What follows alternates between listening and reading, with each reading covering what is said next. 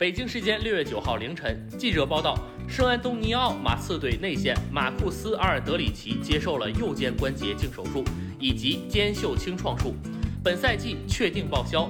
随后，马刺官方也确认了这一消息。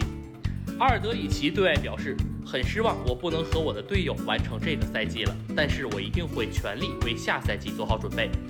阿尔德里奇的赛季报销，无疑对有机会冲击季后赛的马刺是重大的打击。本赛季，阿德场均可以得到十八点九分、七点四个篮板、二点四次助攻，是马刺内线的进攻核心。他的远程投射能力能够为队友，尤其是德罗赞制造突破空间。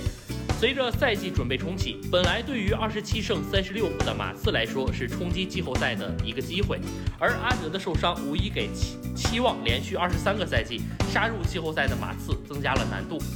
在阿德受伤之后，博尔特尔、尤班克斯以及莱尔斯会得到更多的上场时间。